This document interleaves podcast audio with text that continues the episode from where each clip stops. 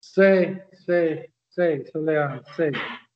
Mas então, então vamos lá. Nós estamos aqui no Conselho da, da Conselho da Calcedônia, o quarto concílio é, ecumênico da Igreja. Né? Ele foi muito importante porque ele condenou os antiques, tá? E ele veio logo depois daquele concílio feito de Éfeso, ah, que esse concílio ele, ele, é tão ele é tão feito que é chamado latrocínio de Éfeso. Né? É, os, os, os, bispos foram, foram é, maltratados a, pelos soldados, enfim, uma coisa horrorosa. Depois, então, foi feito esse quarto concílio ecumênico na Calcedônia no ano de 451. Né? E ele, então, condenou né, a, a heresia do, do Tix. É, nós vimos uma belíssima é, uma belíssima carta do Papa Leão Magno para o Flaviano, né?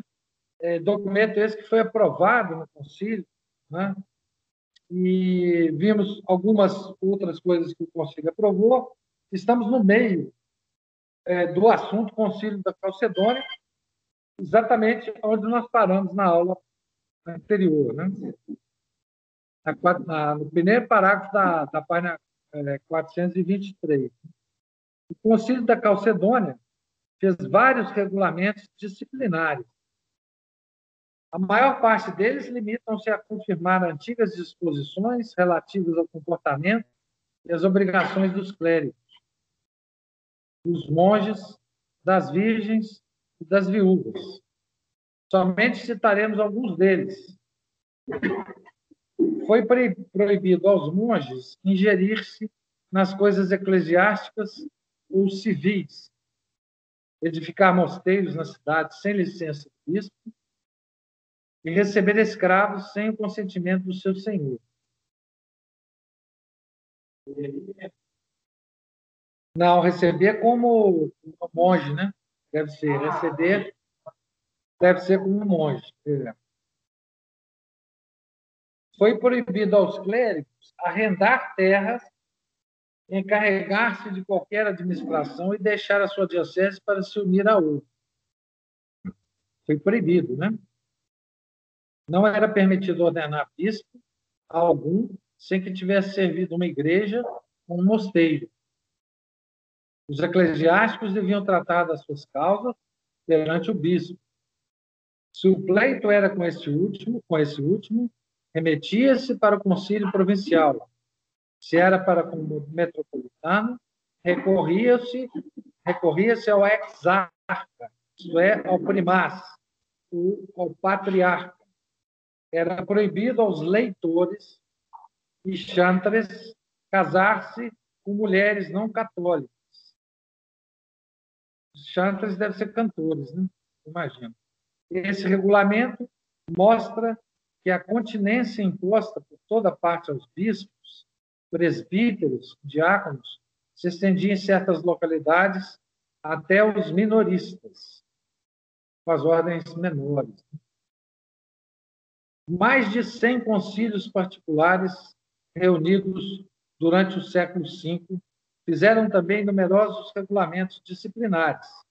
Um dentre eles, celebrado em Ptolomaida, no ano 411, excomungou o prefeito Andrônico, que se portava como um ímpio tirano. Na sentença, declaram-se os principais efeitos da excomunhão, proíbe admitir Andrônico na igreja e em qualquer assembleia religiosa, e até ordenava que fosse expulso se nela se introduzisse secretamente. Não se podia também viver com o excomungado na mesma casa, nem comer à mesma mesa. Os sacerdotes não deviam falar com ele, nem assistir ao seu funeral. e impõe a pena de excomunhão a todo aquele que não observasse esta sentença. Em dois concílios de Cartago, reunidos em 419 e 424, tratou-se das apelações para o Papa, a propósito de um bispo excomungado na África que tinha ido a Roma e enganado o sumo pontífice. Os padres dirigiram uma carta sinodal a São Celestino, pedindo-lhe que não recebesse mais na sua comunhão os que eles tinham excomungado. Observaram-lhe observaram que era contrário às regras que sua santidade restabelecesse, antes de tempo oportuno, os que haviam sido depostos pelos concílios provinciais. O primeiro concílio de Orange, em 441, fez 30 cânones. Segundo o primeiro, um bispo que edifica uma igreja em diocese alheia deve obter a permissão do ordinário, deixar-lhe a consagração e governo da nova igreja e fazer-lhe ordenar os clérigos que ele deseja que nela haja. Começa aqui a estabelecer-se o padroado, que consiste no direito que o fundador tem de apresentar ao legítimo prelado os curas e outros ministros que sirvam a igreja. O décimo cânone dispõe que se pode administrar o batismo ou a penitência àquele que perde repentinamente o uso da palavra, se alguma testemunha ou algum sinal do enfermo certificar o seu desejo. No concílio de Cartago, numa resposta do Papa São Leão a Teodoro, bispo de Freju, contém a mesma disposição. O 13 terceiro cânone ordena que se concedam aos doentes privados o uso dos sentidos, os socorros espirituais que convém ao seu estado, as preces da igreja, o batismo, a extrema unção e até a Eucaristia. Exige-se, porém, que o enfermo mostre esse desejo antes de ser reduzido a este estado. Um concílio de Vaison, celebrado no mesmo ano, fez vários cânones concernentes aos enjeitados e aos que tinham criado ou adotado, etc. Depois do concílio da Calcedônia, cujos decretos o imperador Marciano apoiou, não se fala mais de Eutiques na história. Ele morreu no desterro, mas lhe sobreviveu a sua heresia. Ele morreu no deserto, ah, no desterro. Ainda em nossos dias existem numerosas divisões de eutiquianos, conhecido pelos nomes de jacobitas, no Oriente, e coptos, no Egito e na Abissínia. Nosso tempo é no século XIX, né? o tempo do historiador. Essas... É, mas aí, aqui é o, é o Eutiques, né? Nosso, até, assim, nestorianos eu sei que existe. Agora, esses outros seguidores de Eutiques, eu não sei. Essas duas seitas não são inúteis nos desígnios da providência. Separados e inimigos da Igreja Romana, desde o seu berço, e tendo consigo as profissões de fé, em que se encontram a missa, a oração pelos defuntos, o culto dos santos, a presença real e os sete sacramentos, etc., esses secretários provam invencivelmente contra os hereges modernos. Esses diversos dogmas não foram inventados pela Igreja Romana desde a sua separação, mas que a sua crença remonta aos dias do seu nascimento, isto é, aos tempos dos padres.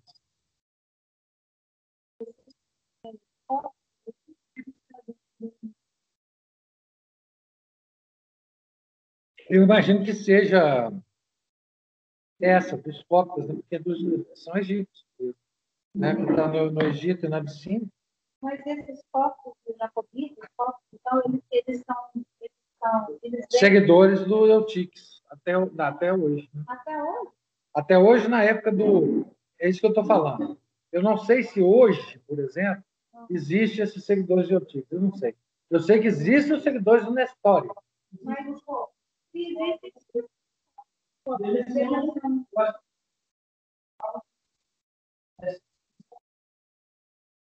É.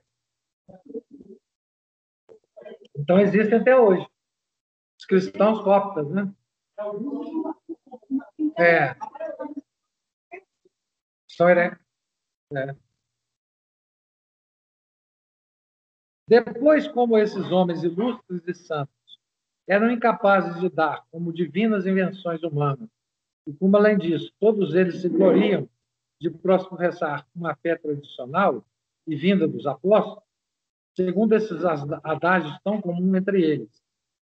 Nihil innovetur nisi quod traditum est, quod ubique quod semper quod ab omnibus. Depósito, custódia, etc. Essa é a regra do São Vicente de Leirim, né?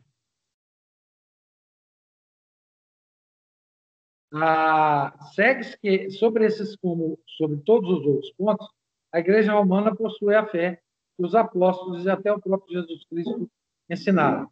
Aqui o padre Boa está fazendo um speech né?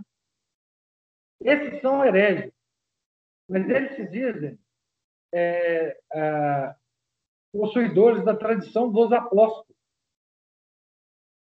E a tradição dos apóstolos são os sete sacramentos, a presença real, etc, etc, etc. Mesmo sendo é, hereges, né, eles provam que isso não foi uma, uma invenção posterior da Igreja Romana, né, porque ah, ele está ele tá respondendo aqui né, a, aquele argumento que já havia há muitos séculos, né, de que a Igreja de fato nasceu na época do Constantino.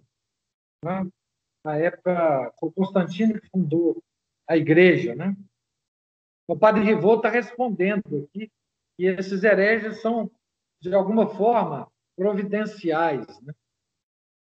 O Papa Leão Magno sobreviveu dez anos ao concílio da Calcedônia.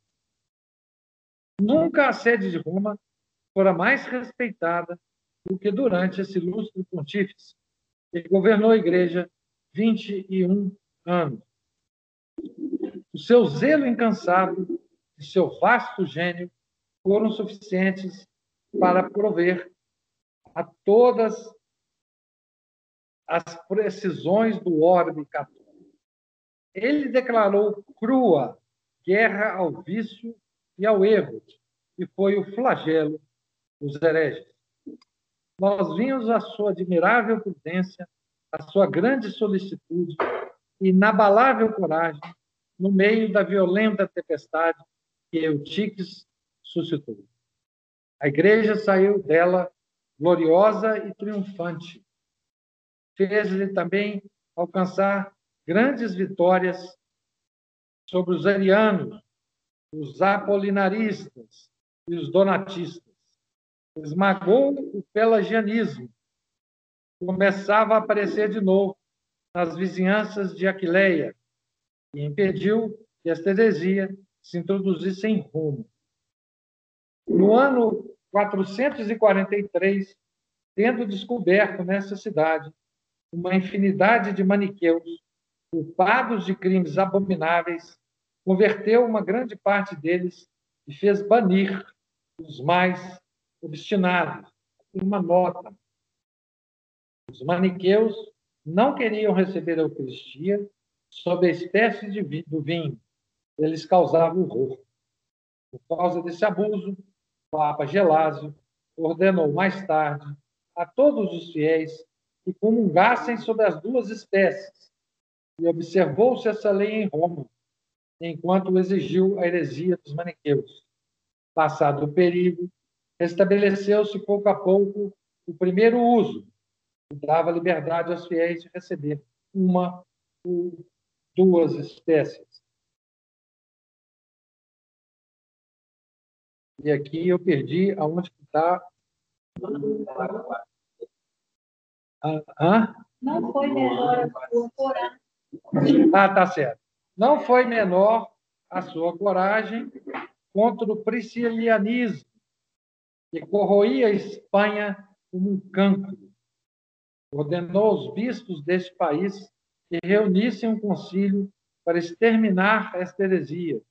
Enquanto assim governavam os prelados da Espanha, terminava, por sua suprema autoridade, as dissensões sobrevindas entre os das Gálias. Estabeleceu nas suas sedes dois bispos e Santo Hilário havia deposto com demasiada precipitação e sem autoridade suficiente. Tirou a esse, a esse último a jurisdição que tinha da Santa Sé, sede sobre a província de Viena.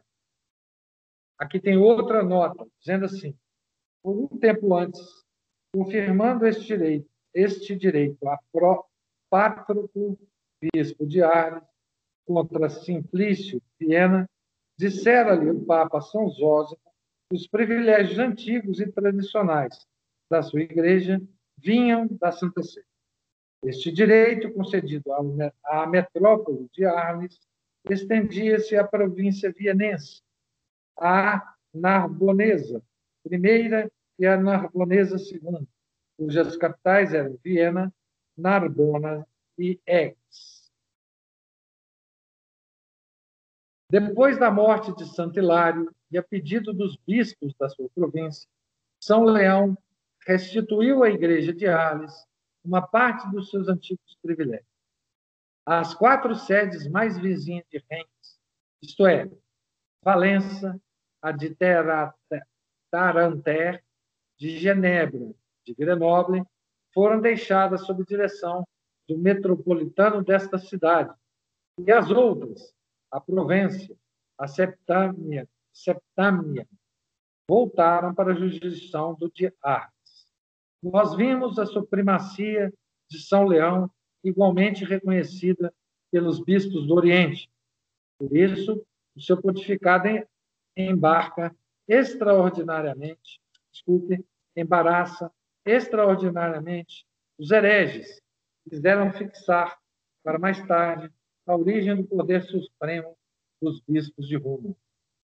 É isto tão evidente que Michelet se viu forçado a dizer, finalmente, Leão Magno tomou o título de chefe da Igreja Universal. Cresce que São Leão foi o primeiro Papa que estabeleceu núncios nas cortes dos príncipes. Muito interessante. Michelet?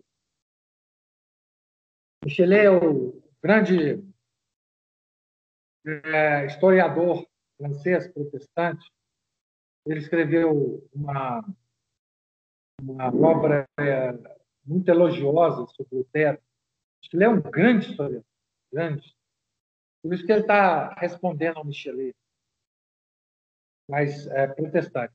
Nós estamos, gente, tendo a honra de receber a visita hoje da Fabiana, uma das fundadoras do clube de leitura, participou das primeiras reuniões do clube de leitura. Depois eu vou contar fofocas dela para vocês. Discussões dela com os padres. É, mas isso vocês não vão ouvir, porque vocês não vão, enfim, estar aqui. Eu já vou estar desligado. Então, é. Mas quem estiver aqui vai saber. É, quem estiver aqui, aniversário tem dessas, é verdade. Vocês não fazem ideia das, das, das fofocas que eu tenho. Deixa ligada a gravação. Não, de jeito nenhum. São as tretas dos primeiros tempos.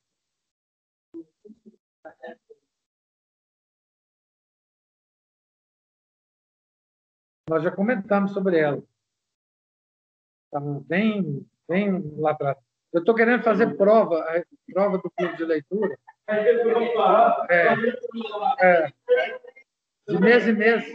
De mês em mês tem uma prova. É, é. Pode ser. É, é. Você sabe que prova prova com consulta é uma coisa muito engraçada. Né? Eu dava prova com consulta na universidade. Então, fazia o seguinte, pessoal, assim, uma prova é, que era o seguinte, é semi-consulta. Eles, nós iniciávamos a prova, eles liam toda a prova. Aí eu dava 20 é, minutos, eles anotaram o que eles quiserem, em qualquer lugar, uma folha de papel solta, tudo que eles, que eles vão precisar para dar prova. E aí, e aí, depois de 20 minutos, todo mundo guardava os livros, etc., ficava só fazendo anotações. E aí fazia a prova. Vou fazer isso com vocês aqui. Viu? É.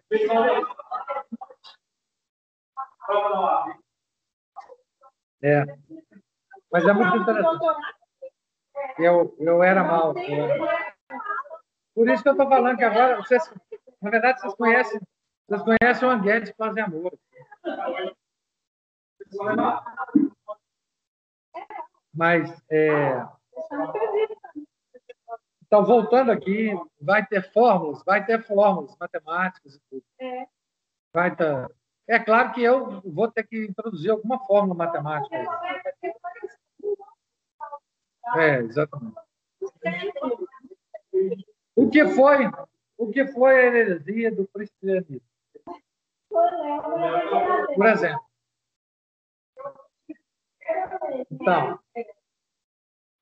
proclamado o seu poder sobre toda a igreja, as decretais de São Leão difundiam por toda parte, dizendo, as mais vivas luzes.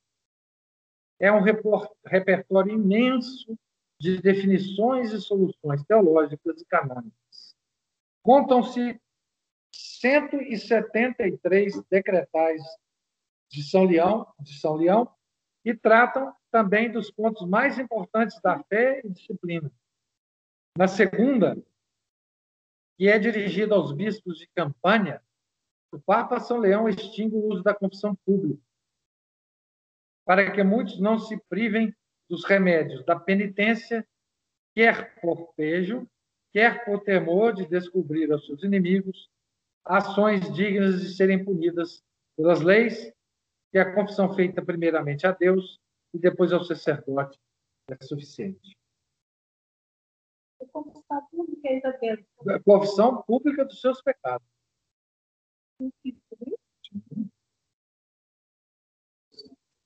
Hoje tem confissão é, mas isso não existe. Esse negócio não existe.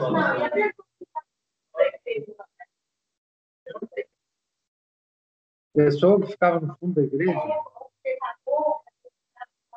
Ah, não. O pecador, é, nessa época, o pecador era. É, a penitência era pública. Você tinha que andar. Por exemplo, você tinha que andar com vestido de saco durante um mês, publicamente. É, a penitência era pública. Hein? Com sacerdote. Em público. Tem o sacerdote aqui, o padre Daniel Marreta. Aí você confessa, Deus, não, tá? Eu confesso, é isso. Mas, mas você sabe, esse negócio da confissão eu vou pegar, eu vou pegar uma coisa que foi comentada muito na, no, no curso do, do Nelson Rodrigues, o Eduardo sempre fala, é o seguinte, a gente tem mais vergonha das pessoas do que de Deus dos nossos pecados. A gente, a gente, é, quando a gente fala em, em, em, confessar os pecados públicos, nos dá horror. Mas não demorou nenhum de pecar, não, de confessar para o. O problema é pecar, não é falar. Né? Então, assim, mas isso é, isso é uma, uma característica terrível, terrível. Isso se acentuou depois da Renascença, é, de, de, de, de ter que parecer bonitinho, né? engomadinho. É. é. E não importa o que você seja, importa é parecer certinho. Assim, com os amigos.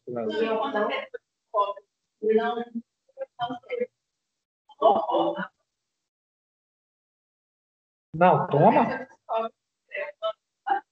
É, ué. A pessoa com é. é. É só isso. Ah, é. É.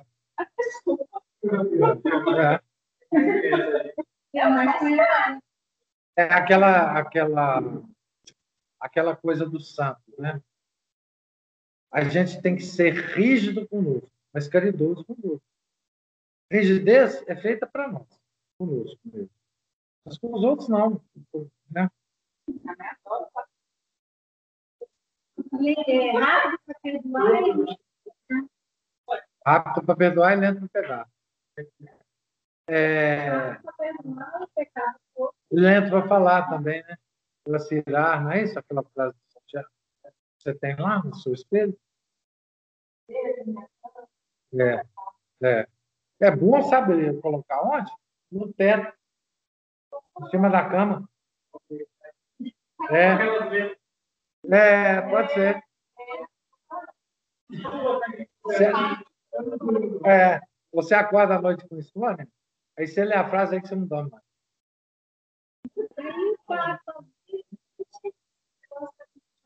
É, porque, olha que coisa interessante, o argumento do Papa Leão. Para que muitos não se privem dos remédios da penitência, quer por beijo, vergonha, né? Quer por temor de descobrir aos seus inimigos ações dignas de serem punidas pelas leis, pela lei civil.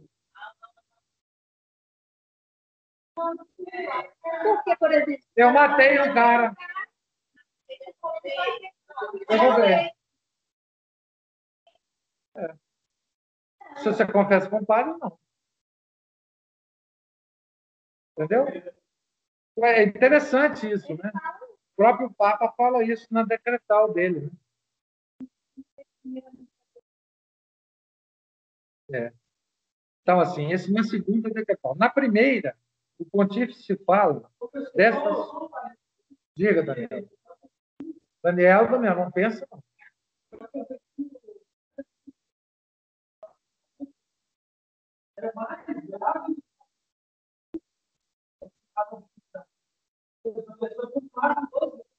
Ah, é, ué, claro.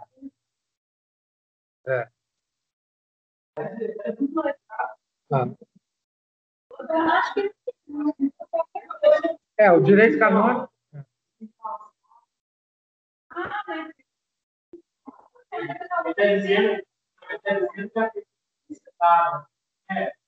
Pela igreja.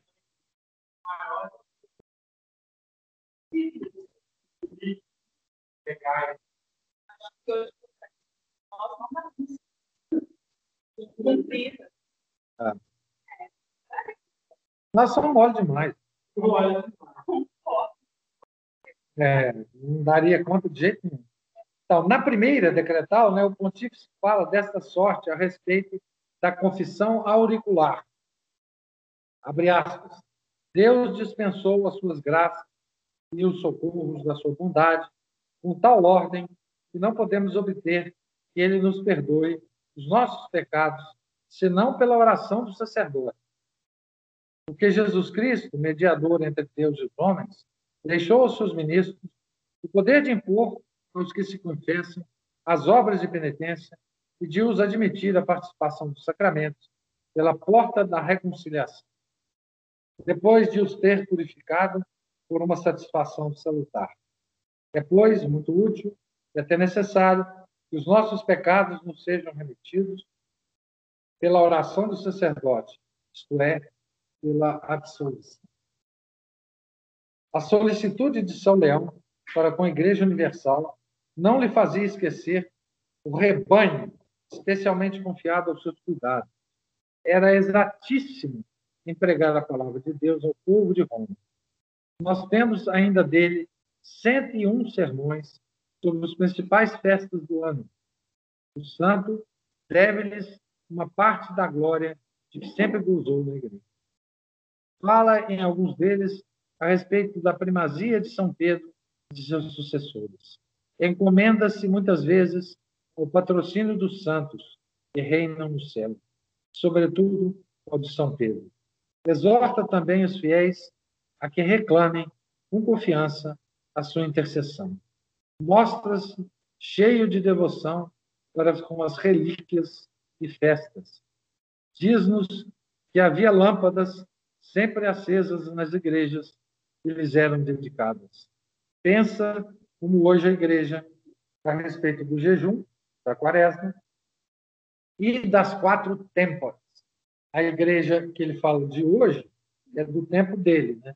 E hoje a igreja já, a igreja normal, já não tem as quatro têmporas, né? São os tradicionais que, que respeitam a, as quatro têmporas, né?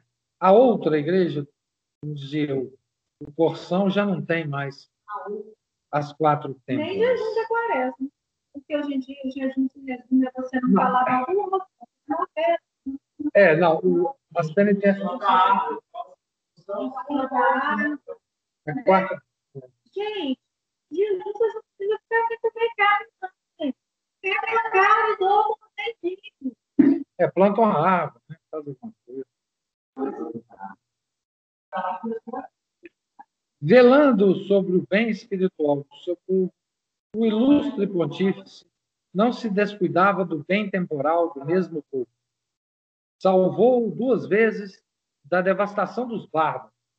Em 429, Genserico, rei dos vândalos, passou a África com suas hordas selvagens, a pedido do governador dessa província, o conde Bonifácio, que tinha se revoltado contra o imperador Valentiniano III.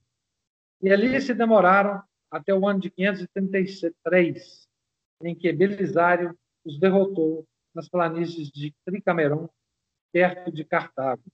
Genserico fez uma. Hein? Ah, deve ser 400. Não, deve ser 433. É 433. Genserico fez uma cruel guerra à nobreza, sobretudo ao clero, para destruir a sua influência. Para mais facilmente alcançar seu fim, esforçou-se em fundar o arianismo na sua nova conquista, estabeleceu pelo ferro e pelo fogo. É, isso é uma característica de todos os bárbaros. Eles eram arianos. Slavos que invadiram o Império Romano, eles eram arianos, por influência do exército, né? romano, que era todo ariano, e os bárbaros é, eram chefes de guarnições romanas nos territórios. Né? O professor, quando fala salvou duas vezes no debate passado, você está sempre me contando legal, né? Isso, ele vai. Pois é, ele vai, ele vai contar essa história. Acho que vai contar, né? Genserico fez uma cruel. É, então, já, já disse aqui, o arianismo. Então, veja bem, a, o arianismo era a estratégia dele para, para atacar a igreja de, de, né, verdadeira. Incendiou as igrejas dos mosteiros. E os católicos tiveram que sofrer uma longa e violenta perseguição por parte desse corsário coroado. Seu filho Unerico, que ele sucedeu em 477, foi ainda mais cruel. Baniu cerca de 5 mil clérigos e fez morrer em inauditos tormentos 40 mil fiéis.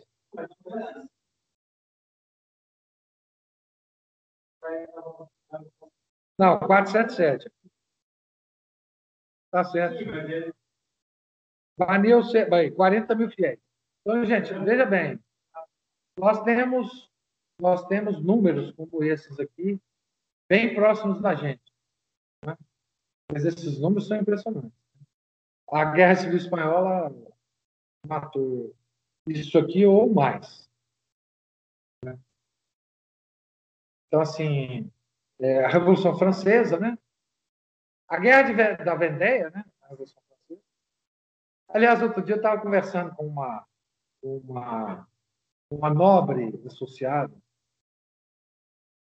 é, e ela pegou um livro história da igreja e viu lá a Guerra da Vendéia. O que é isso, professor? Você não sabe o que é a Guerra da Vendéia? Não. Isso foi mais extraordinária que já ocorreu no mundo. Eu contei do livro do Vitor Hugo.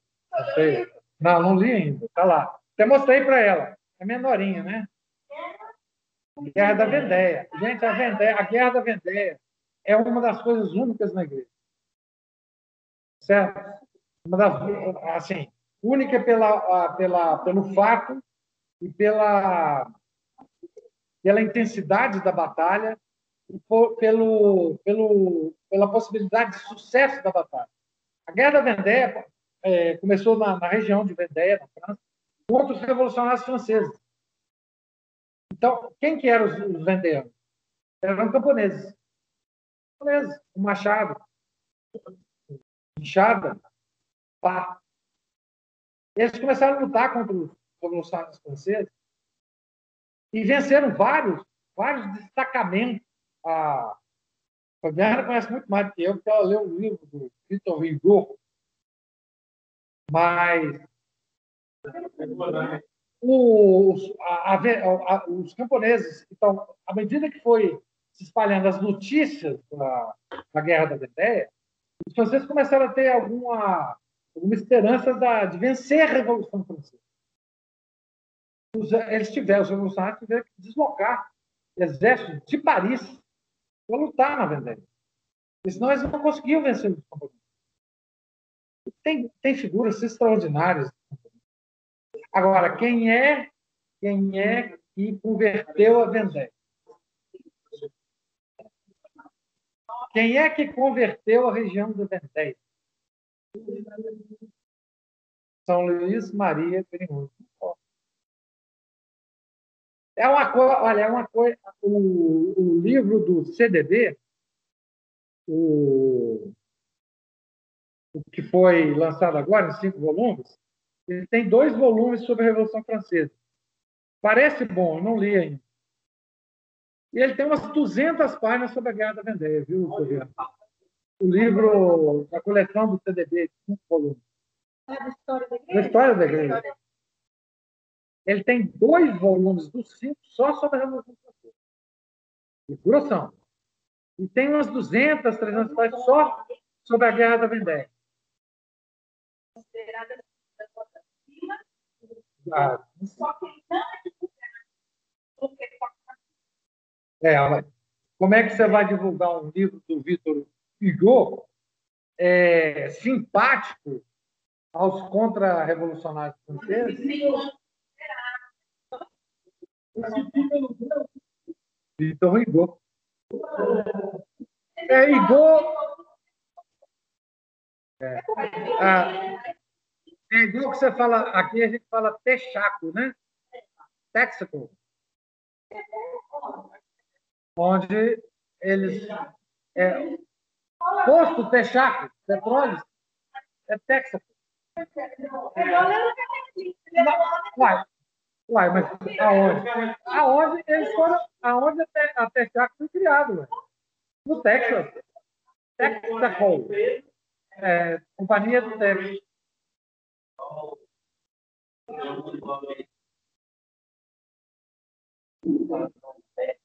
É. Mas é muito interessante. Mas então, gente, é, essa, essa, esses números aqui, que foi. Nós acabamos de ler aqui, né? Baniu 5 mil clérigos, matou 40 mil fiéis, são números. Mas, é, de qualquer forma, a, a modernidade ela excedeu muito esses números. Tá? A Revolução Francesa, a, a, a Guerra Civil Espanhola. Bem, os, os, os, muçulmanos nem se fala, os comunistas nem se falam, mataram é, muito mais do que isso. Né? Segundo o testemunho irrecusável de seis autores contemporâneos, os algozes, em 484, cortaram a língua até a raiz a muitos confessores de Tipaza, cidade da Mauritânia. E assim mesmo, os mártires continuaram a falar até o fim da sua vida, e mais claramente do que antes. Esse fato é referido no Código de Justiniano e considerado como verdadeiro pelo próprio Gibbon, o Gilbon é aquele miserável, né? Escreveu a, a, é, a Decline a Queda do Imperador.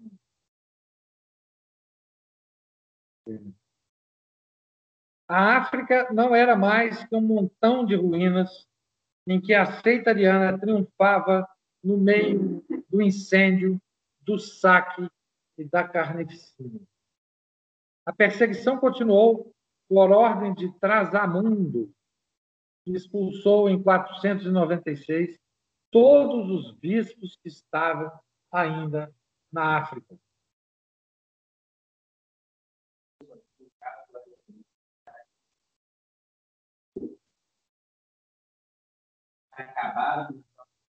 Não, não, não. O arianismo só vai acabar no mundo do século VI, VII. Por quê? Porque o exército romano se converteu ao arianismo. Depois, parte desse exército romano era é, constituído pelos bárbaros, que invadiram o Império Romano. Então, eles trouxeram de volta o arianismo para, para, para as terras é, da igreja. Está no livro dela.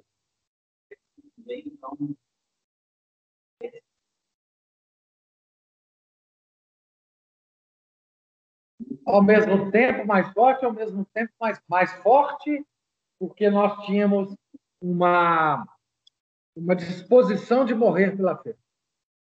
Nós não temos mais, né? Porque os católicos eram. É, exato. Né? Então, quando, quando o clero fraquejava, os, os fiéis, os leigos, sustentavam. No mesmo tempo, então, os ingleses, povos saxônicos, ocuparam a Grã-Bretanha e lhe deram seu nome. E os turcos, comandados por Átila, saídos da Sítia, espalharam-se por todo o império. Átila se chamava o flagelo de Deus. Nada podia. Hein? Átila, o Uno, e o cavalo dele também. Onde ele pisava, não. Dizia que onde o cavalo do Átila pisava, não nascia mais grama. Átila. É. Átila Uno foi terrivelmente real. Nada podia atalhar-lhe o espaço. À frente de 700 mil soldados, saqueou mais de 70 cidades e assolou as Gálias e a Itália. Não, a França. Parte da França. Cujos habitantes se salvaram nas ilhas do mar Adriático e aí fundaram a cidade de Veneza. É, esse, o pessoal não tem, gente. Aqui nós estamos discutindo as galhas. O pessoal não tem a menor cultura, nunca leram Asterix. Que coisa incrível. Nós vamos fazer um clube, clube de leitura do Asterix, tá? Não, gente, o Asterix é uma coisa maravilhosa. Maravilhosa. Ah, tem em latim. Tem em latim. Tem todo, todas as revistas em latim. O filme é com, com aquele ator francês, né? O Gerard Depardieu. É. Esse é mais ou menos. Gente, hoje é dia de aniversário, né? As coisas aqui agora, aniversário do Clube de Leitura, não tem menor controle dos assuntos. Agora nós estamos discutindo Asterix, tá? É, é. O lado infantil aqui aflorou, segundo a, a Fabiana. Então, Asterix é a próxima é a próxima compra coletiva do Samuel, toda a obra completa do Asterix, tá? É, mas em latim, toda a obra latim. O quê? A Camila está deprimida. Ué, mas isso aí, eu já desisti. É, eu acho também. É, Camila está deprimida pela falta de futuro que ela tem. Nós já passamos aí. Nos primeiros reuniões do clube de leitura, nós estávamos nisso, não é isso? É, sem, sem reuniões depois, não é que nós estamos mais cultos também, não. Mas nós nos conformamos. Nós nos conformamos. É, nós nos conformamos, senhor. Não que a gente melhorou. Não que a gente melhorou. É, é.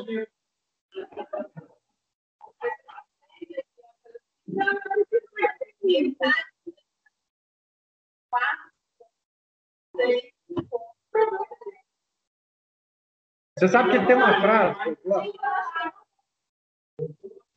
Você sabe? Camila?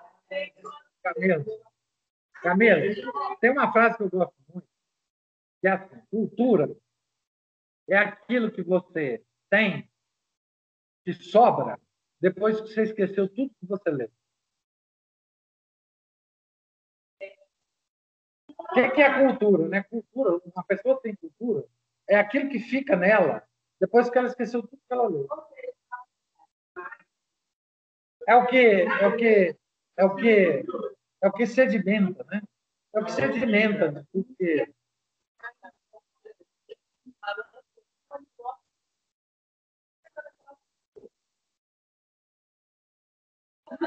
Ah, isso para você? Ah, entendi.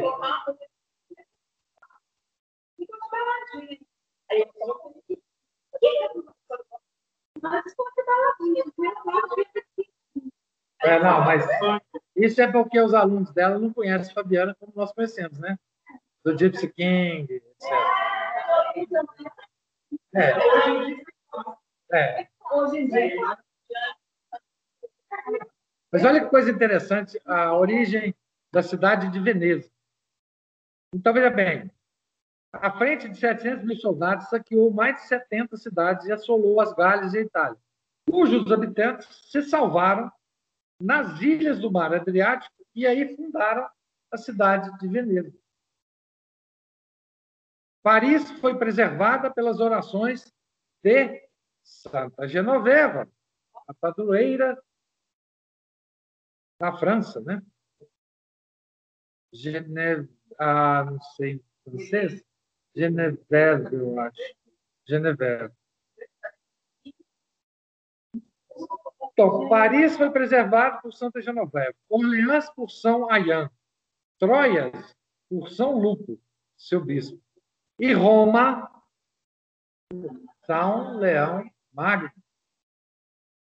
O sumo pontífice apresentou-se diante de Átila e falou-lhe com respeito, mas com força. A firmeza do Papa sus suspendeu o feroz, surpreendeu, deve ser, né? o feroz conquistador. E quando os guerreiros do seu século lhe perguntaram por que se mostrara tão fraco, respondeu-lhes: Não sei por que as palavras deste sacerdote me comoveram. Você imagina Papa enfrentando um general que tem 700 mil homens atrás dele. Ele era o quê? Qual o descendente dele? Uno. Os Uno. Uno com H. Uno com H. Uno com H. Fabiana descobriu Fabiana descobriu que o Átila realmente existiu. Ela pensou que era um personagem histórico. Ah, ah, sim. Sim, foi. Lá na história da igreja para criança, que eu li, tem o, o Spotify. Eu li a, o livro todo. Muitos adultos é, aprenderam muitas coisas no livro, né? inclusive eu também lendo o livro. Tem todo lá no, no Spotify. Ah, não, com 700 mil homens, tinha homem ali de tudo quanto é nacionalidade. Está tudo no Spotify. Eu vou te mandar uma lista de tudo que está no Spotify.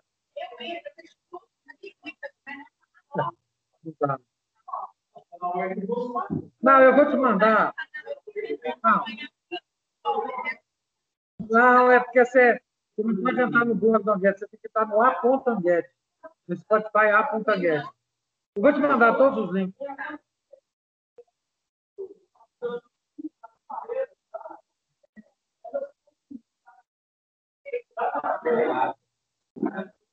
Gente que está na internet, vocês me desculpem aqui, porque está uma bagunça miserável. Espera aí, eu fiz três conferências sobre geocentrismo. Três. Duas sobre terra plana. As de terra plana eu não transformei em Spotify, não. Agora, o geocentrismo, eu criei a, a playlist, está lá. Tá?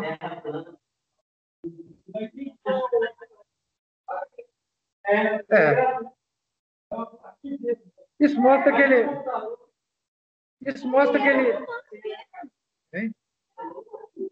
O, deixa eu falar uma coisa. Isso mostra que ele nunca entrou em nada. Porque, se quiser, eu, eu, eu, eu, eu trabalho. O Daniel provou agora que nunca entrou nas playlists. Quer dizer, o cara.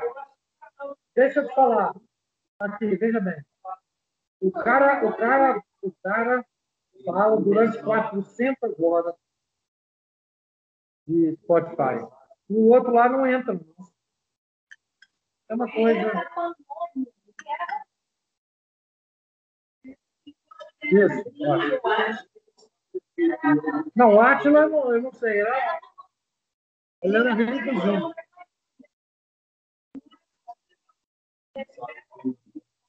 Assim, pois é. Mas, mas é, é outra coisa. Você nasce no Império Romano, não quer dizer que você é romano, não. Cidadão romano. Tá? Você, você quer ser assim. Eu acho que é Tem uma nota aqui, ó. Nós estamos precisando da Melissa. A Melissa não aparece nem no, na internet para ela fazer um mapa para nós. Tem, tem, porque o São Paulo, São Paulo era cidade. O passo era Por isso que ele não foi. Ele não foi. Não, por isso que ele não foi crucificado. Porque o cidadão romano não era.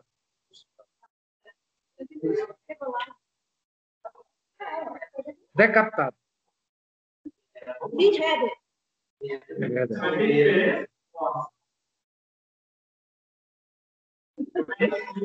Ah, então, decolar.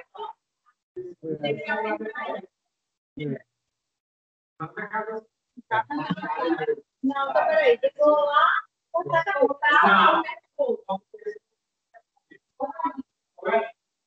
Aqui, olha que coisa interessante a história da, do, do, do confronto do São Leão Magno com Átila, né? Segundo uma tradição, o bárbaro viu ao lado de São Leão São Pedro armado de uma espada nua e ameaçadora.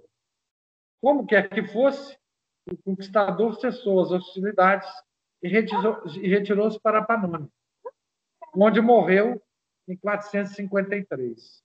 Crê-se que, durante esta invasão dos bárbaros, teve lugar perto de Colônia o martírio de Santa Úrsula e de 11 mil virgens que a acompanharam. Depois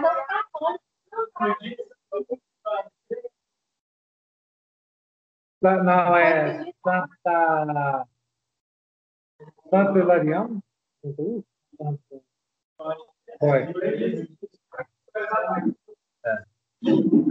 Foi.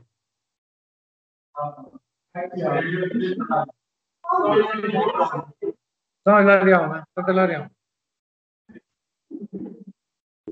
Nós, nós vamos é, rapidamente decorar. Vai, vai, na medida que vai passando, né? vai lembrando, né? Tem uma, uma nobre associada que sabe o calendário de cor. Só que o moderno. Agora está tentando esquecer. Está tentando esquecer. É. A Maria Cristina.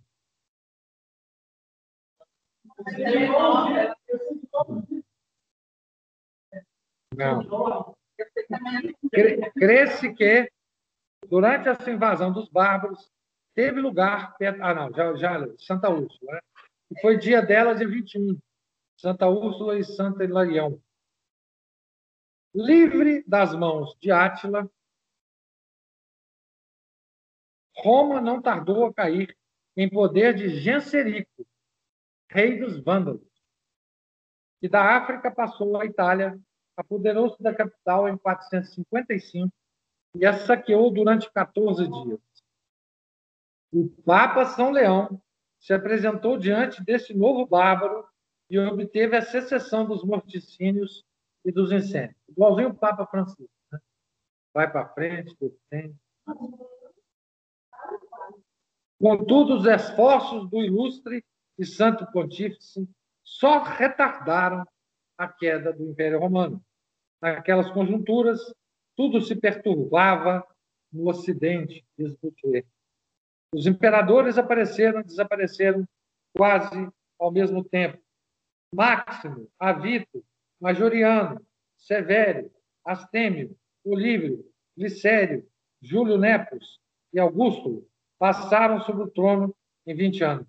Durante esse último e fraco imperador, Odoacro, rei dos Érulos, outros bárbaros vindos do lado setentrional do Mar Negro, invadiu a Itália, entrou em Roma, consumou a ruína do Império no ano de 476 e tomou o título de rei da Itália. É assim que o mais poderoso império do mundo foi destruído, depois de uma existência de 1.228 anos desde a sua fundação. Grande exemplo da vicissitude dos poderes do mundo. Não só os súditos e os reis passam e desaparecem, senão também os reinos e os impérios. Só o reino que Jesus Cristo estabeleceu na sua cruz subsiste sempre e nunca terá fim. Et rein eius non eret finis. A igreja se conserva em pé sobre as ruínas do Império Romano para consolar os vencidos e civilizar os vencedores.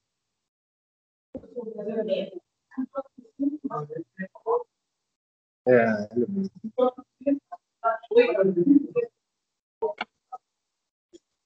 A da fundação né, do Império Romano. Tá? Da fundação do Império Romano. O Império o Sacro Império Romano ainda viveu muito tempo. Até 1400. Então, chegados a esse período da história, percorremos os tempos apostólicos, a era heróica dos mártires e a brilhante época dos padres. Todo mundo sabe que a igreja desses séculos primitivos é venerada e considerada como santa e divina, até mesmo por uma grande parte dos seus inimigos. Ora, dos fatos, dos escritos, dos monumentos que vimos e estudamos, resulta evidente que a igreja primitiva é absolutamente a mesma que a igreja de hoje, a mesma quanto a sua doutrina, a mesma quanto a sua constituição, salvas algumas pequenas diferenças na forma. Quanto à doutrina, nós vimos a igreja dos cinco primeiros séculos professar e ensinar a unidade e espiritualidade de Deus, a trindade e a consubstancialidade das pessoas divinas, o dogma da providência, o mistério da encarnação do Verbo, da redenção, a unidade de pessoa e a dualidade de naturezas em Jesus Cristo, a sua divindade, a realidade e a integridade de sua alma e de seu corpo, a verdade do seu nascimento, da Virgem Maria, a realidade de sua vida, paixão e morte, a criação do mundo por Deus, a dos anjos por Espírito, cuja terceira parte se rebelou contra seu autor, a assistência dos anjos da guarda, a criação do homem, espírito e corpo, a sua queda, a sua degradação e o pecado original, o seu fim sobrenatural, a eternidade das penas e das recompensas, a graça de Deus, o meio de conseguir a salvação, a sua necessidade e gratuidade, a oração e os sete sacramentos, fontes da graça, batismo, as suas cerimônias, os seus exorcismos. Hoje não há mais exorcismo no batismo, né? A confirmação, reservada ao, ao bispo e administrada o santo crisma. A Eucaristia, considerada como sacrifício, como sacramento. A missa, a presença real, permanente, por transubstancialidade, transubstanciação. A penitência, confissão pública, as indulgências, a confissão auricular e secreta, a extrema unção, o óleo bento pelo bispo, a ordem, em todos os seus diversos graus, o episcopado, o simples sacerdócio, diaconato, subdiaconato e as quatro, as quatro ordens menores, o matrimônio, a sua santidade e os seus impedimentos por direito natural, divino e eclesiástico, a excelência da virgindade, a santidade da vida religiosa com seus votos e suas diferentes regras, a utilidade das boas obras e a eficácia dos seus méritos para alcançar a salvação. A revelação divina contida na Escritura e na tradição, duas fontes igualmente sagradas, os dois testamentos, o Antigo e o Novo, o catálogo dos seus livros divinos inspirados. A Igreja guarda das verdades reveladas, a sua fundação por Jesus Cristo, a sua infalibilidade e absoluta autoridade na ordem espiritual, o seu chefe supremo, o Papa, bispo de Roma e sucessor de São Pedro, seu primado de honra e de jurisdição sobre a Igreja Universal, a sua supremacia e infalibilidade, as leis da Igreja, a maior parte das suas práticas religiosas, que tem uma nota que depois eu vou ler, as suas festas e todo o seu ano eclesiástico, o celibato de seus ministros, o jejum, a quaresma, as quatro têmporas, as rogações, a abstinência de sexta-feira e do sábado, etc. As relações da igreja militante com a igreja purgante e com a igreja triunfante. Purgatório, a oração pelos defuntos, o seu alívio pelas boas obras e, sobretudo, pelo santo sacrifício da missa, o culto dos anjos, dos santos e, principalmente, da Santa Virgem, Mãe de Deus, a sua invocação, a missa celebrada em sua honra, o culto de suas relíquias e imagens, etc. Por essa breve exposição, vê-se que, entre a doutrina da Igreja primitiva e da Igreja atual, há perfeita Identidade.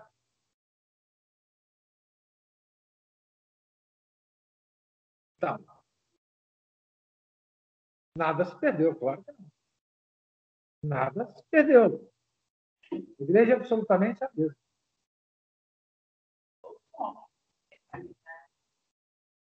É, eu, é, mudou a igreja depois do Concílio Vaticano II, mas isso não é o problema. A tradição ela continua, né?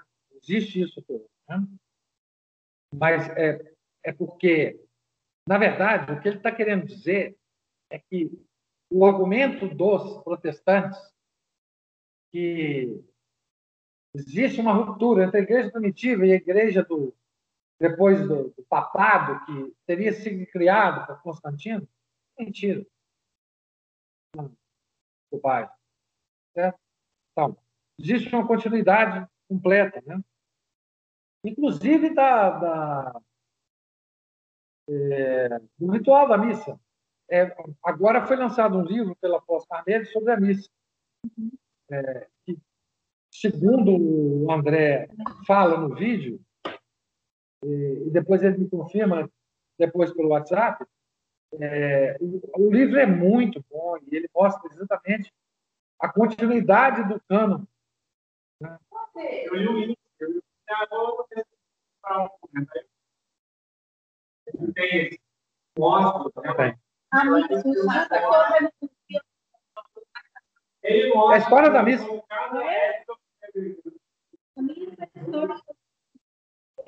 É, isso. Não, ele foi isso. Ninguém, ninguém, ninguém viu eu falar lá, né? Sobre a compra cumulativa. Aí eu fui ver para a minha linha aqui. Agora eu vou salvar o Aí eu entrei no site e peguei o. É, o livro. Não é a mesma coisa. Não. Esse cara, ele fala da história da missa. Desde a da, da, da época dos apóstolos, da missa celebrada pelos apóstolos. É história, e o cara é um grande historiador da igreja, um grande canonista. De 1912, esse livro. É. O inglês, é. Ah, pois é, o, eu mandei no, no, grupo um link, um videozinho. É. Não tem um videozinho do André? Ah, esse aqui? É. Não, é 10, esse é 10 minutos. Esse é 10 minutos o, o vídeo, tá?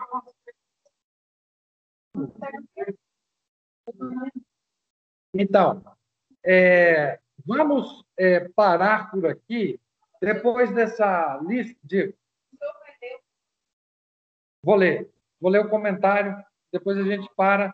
Aqui eu estou no último parágrafo, só para vocês anotarem, da página 430, tá? O Camilo, me empresta esse seu lápis aí. Não termino coisa nenhuma, Daniel. Eu estou lendo. Não termino, não. O Daniel falando para eu terminar. Não termino, não. Não, Daniel. Nós queremos falar, fazer, fazer fofoca. Então, a nota, a nota do pé de página aqui, ó. Ela aparece assim, olha, onde que a nota aparece?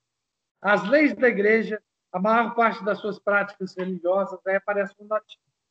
E fala assim: encontram-se nesses primeiros séculos até o uso dos casos reservados e a divisão atual das horas canônicas.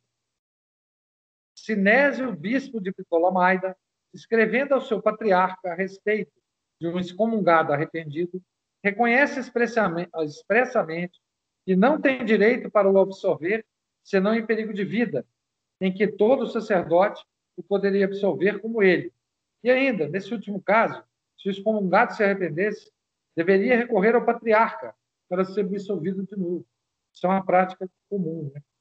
O Papa São Damaso fez dividir o saltério em sete partes e ordenou os clérigos que recitassem uma parte cada dia da semana. Saltérios são sóbrios. O Papa São Gelásio fez dividir a porção de cada dia em sete horas diferentes. Aquele cita o Barônio, né? a história, os anais da história da igreja. É, então, veja bem, até esses pequenos detalhes que nós temos hoje no, no breviário, etc., já, é, já data dessa época. Já, já é dessa época. Né? Então, estamos aí na página 430. Ah, então, 430, tá certo? Na próxima semana na, no nosso encontro de número 101, se Deus permitir. Nós estamos partindo agora para as próximas 100 encontros. Né? Nós gastamos mais ou menos dois meses, dois anos e meio. Ah, não, desse livro não tem registro. O livro da história da igreja não tem registro. Não, da data não tem. Não, eu tenho quantas aulas? Ah, pois é, 60 aí? Então, nós temos 66 aulas desse livro.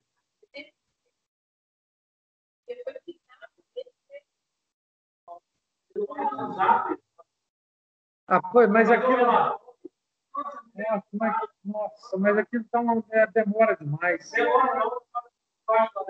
Pessoal da, da internet, tem alguém que, tá, que quer fazer alguma observação, algum comentário? Fabiana está perguntando, Fabiana está perguntando, muito surpreendentemente, surpreendidamente. Quem que é esse pessoal que fica em casa? Então, aqui está aqui. Cristina, o... Não, não é Maria Cristina, não. É a Cristina Garabim. A Aline, professor Eduardo, a Giovana e a Ana Paula. Eduardo, Juliana, vou mandar um abraço para você. Bolo de churros hoje você não veio, Eduardo. Que coisa. Nós vamos, nós vamos dividir o seu pedaço aqui que você ia comer entre nós, viu? Só para você.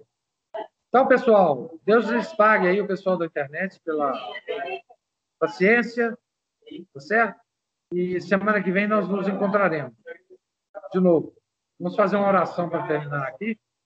Em nome do Pai, do Filho, do Espírito Santo. Amém. Ave Maria, cheia de graça, o Senhor é convosco.